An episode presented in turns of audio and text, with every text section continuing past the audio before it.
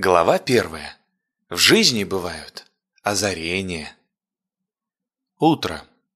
Маленький и очень наглый лучик уже холодного осеннего солнца светит мне прямо в глаза. Причем именно не в глаза, а в мой любимый правый глаз. Конечно, левый глаз был не менее любимым, но жалеть в это утро стоило пострадавшую сторону. Я потянулся. Ночное возлежание в опочивальне привело мое тело в состояние сильно затекшего индивидуума. Пошевелив одной из самых важных частей тела, своей шеей, я понял, что жить буду, и пора открывать глаза. Лежала я, как и предполагалось, на своей кровати. Буржуем не был, и потому она, хоть и находилась в отдельной комнате, представляла собой более чем скромный вариант советской двуспальной скрипучей лежанки на ножках. Под многоголосие непреодолимой нотной канонады пружин я начал восставание в сторону ванны. Войдя под прохладные струи воды, смыл остатки сна и разогнал кровь по венам. Далее по плану была эмиграция на кухню – дабы насладиться очередными изобретениями человечества под названиями бутерброд с колбасой и чашка свежесваренного кофе. Путь проходил через прихожую, в которой меня ждал сюрприз, причем весьма странный и отчасти шокирующий. Там стояла совершенно пустая бутылка из-под Кока-Колы. Только в этот момент до меня дошло, что вчера случилось после того, как я вернулся домой? От нахлынувшей, как сошедшая горная лавина, памяти у меня натуральным образом подкосило ноги, и я сел своей пятой точкой прямо там, где я стоял. Главным открытием стало отсутствие любых моментов моего бытия после того, как я отворил злосчастную дверь своей жилплощади. Черное пятно. И все. Правда, тут же возник вопрос. Кто же тот благодетель, что раздел и спать уложил мою явно бессознательную тушку, при этом не забыв осушить подвернувшуюся под руку, точнее под ногу, так как она стояла на полу, бутылку заморской коки? Пока я думал о столь важных, по моему мнению, вещах, в почтовый ящик под двери квартиры что-то ухнуло. Газет и журналов я отродясь не выписывал, предпочитая электронные версии средств массовой информации. Но мое странное любопытство вновь взяло надо мной верх, я открыл дверь и выпотрошил временное прибежище для корреспонденции. Вернувшись домой, я был счастливым обладателем письма очень крупных размеров.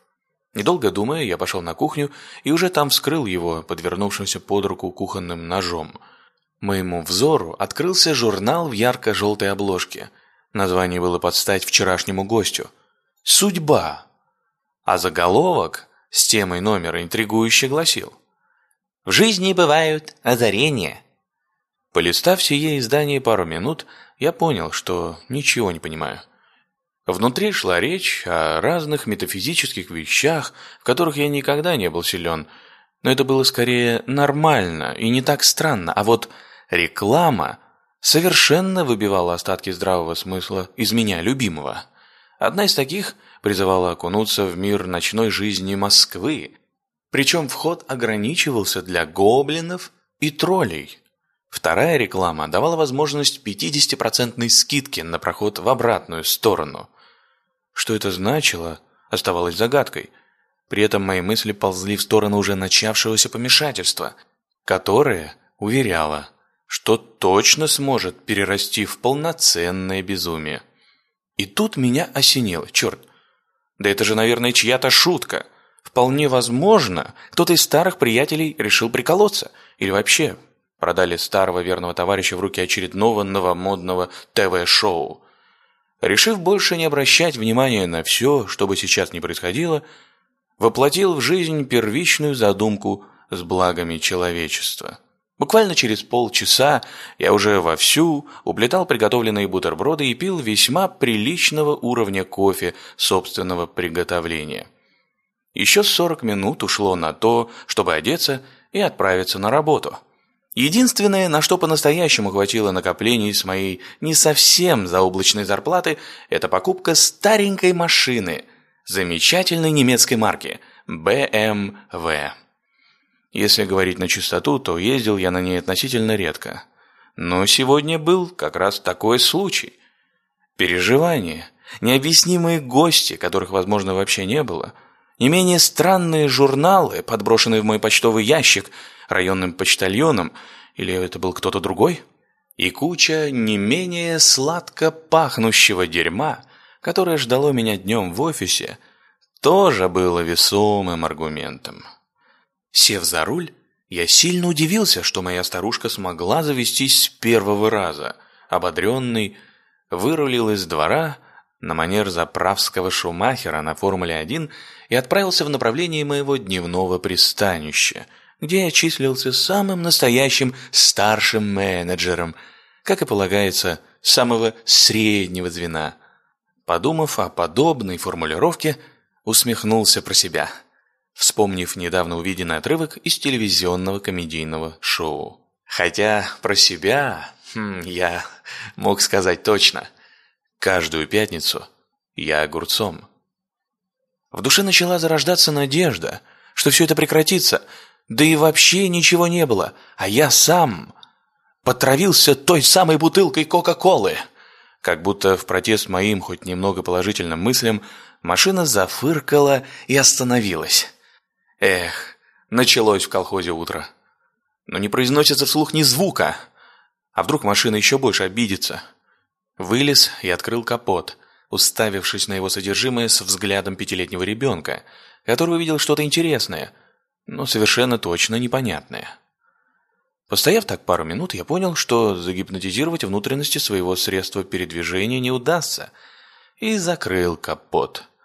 Попробовал завести еще пару раз, и взялся за телефон, дабы вызвать эвакуатор. Отзвонив по паре номеров, в том числе и на работу, чтобы не искали сильно пропавшего меня, я смог вызвать помощь и откинулся на сиденье в ожидании. Через минут пять, к моему глубокому удивлению, рядом они были, что ли. В окно машины постучали. Сразу за этим раздался не очень громкий, но весьма жизнерадостный девичий голос. «Фею на экспорт движимого имущества вызывали?» Вот на этих словах я как раз начал поворачивать голову и самым натуральным образом одновременно подавился, поперхнулся и после всего потерял дар речи. Как оказалось, не только русской, а и вообще разумной или хотя бы частично понятной человеку. «А... э... простите, еще разок, кто вы?» «Вы вызывали эвакуатор для автомобиля?» «Я фея-перевозчик. Помогу реализовать перенос вашего транспортного средства по желаемому адресу». «Фея?» «Да. А вас это смущает?» Девушка обворожительно улыбнулась и продолжила смотреть на меня с легким укором. Похоже, я показался ей женоненавистником. Нормальная речь решила вернуться из своего непродолжительного отпуска. И я чуть более внятно произнес, при этом, как и полагается, густо покраснев, демонстрируя свое смущение. «Нет, ну что вы? А как мне или вы... Ну, в общем, что нужно делать?» Легкое недоумение читалось на лице молоденькой феи, но она, видимо, решила списать все на мое то ли сильно укуренное, то ли подвыпившее состояние. Во всяком случае, вменяемым я сейчас показаться не мог даже слепому. «Выходите из машины и назовите мне адрес.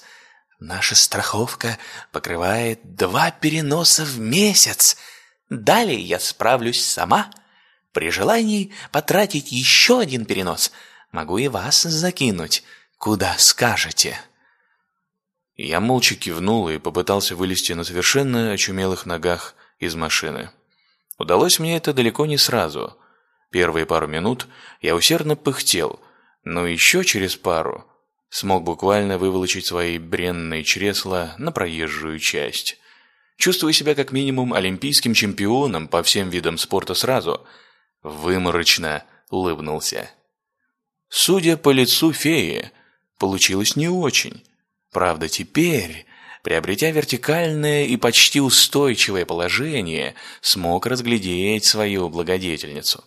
Высокая, со спортивной фигурой и смольно-черными волосами, убранными под фирменную бейсболку. Она больше напоминала этакую модель с подиума, нежели представителя какой-то курьерской службы. Хотя хрен разберется, как она у них именуется, но благоразумно решил, что сейчас это как минимум неважно. Фея с аналогичным любопытством меня разглядывала, хоть и старалась сделать вид, что это происходит совершенно случайно, и она вежливо ожидает разрождения моих уст на предмет нового места дислокации машины. Томить ее, да и себя, было выше моих сил, и я продиктовал адрес. Все случилось в считанные секунды. Я рассчитывал на что угодно, от волшебной палочки Гарри Поттера до сатанинских заклинаний – но фея лишь слегка взмахнула рукой, и машина натуральным образом исчезла. Не рассыпалась кучей искр, не пропала в синем пламени, а просто исчезла. Была и раз ее не стало. Моя волшебная помощница повернулась ко мне и спросила. «Вас доставить до какого-то конкретного места, или вы сами справитесь?» Мне очень и очень хотелось согласиться, но я понимал, что странных и невероятных чудес для меня на ближайшие пару часов будет более чем достаточно. Все-таки со вчерашнего дня, по меркам врачей, я был уже далеко за гранью безумия, но при этом почему-то нутром чувствовал, что они не собираются заканчиваться. Выбрав из своего вооружения максимально доброжелательную и благодарную улыбку – произнес. «Нет, спасибо. Я, пожалуй, пройдусь». Фея кивнула. Я надеялся как минимум на очередное исчезновение, но она просто вернулась на тротуар и бодрыми шагами направилась в направлении ближайшего метро. Решив не отставать от ее примера, тоже зашагал по улице в сторону офиса.